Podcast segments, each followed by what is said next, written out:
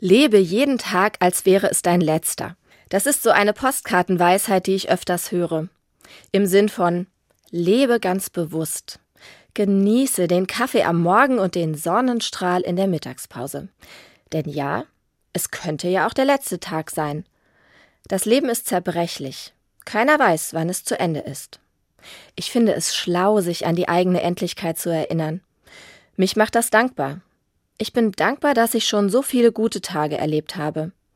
Ich möchte mich erinnern, dass jeder neue Tag nicht selbstverständlich ist. Er ist ein Geschenk. Aber wenn jeder Tag der letzte sein könnte, kann das Angst machen. Angst, etwas zu verpassen, irgendwie am richtigen Leben vorbeigerannt zu sein.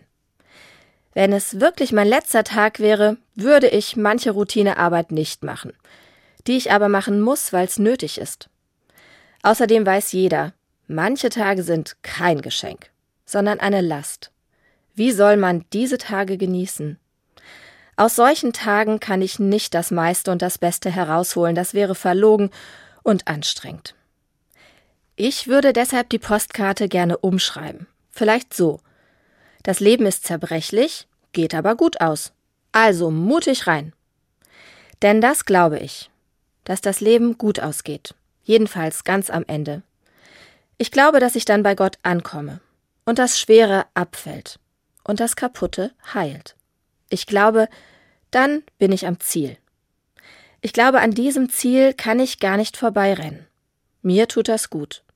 So zerbrechlich das Leben ist, so kaputt manchmal auch. Am Ende wird Gott es gut machen. Also will ich mutig rangehen, auch heute.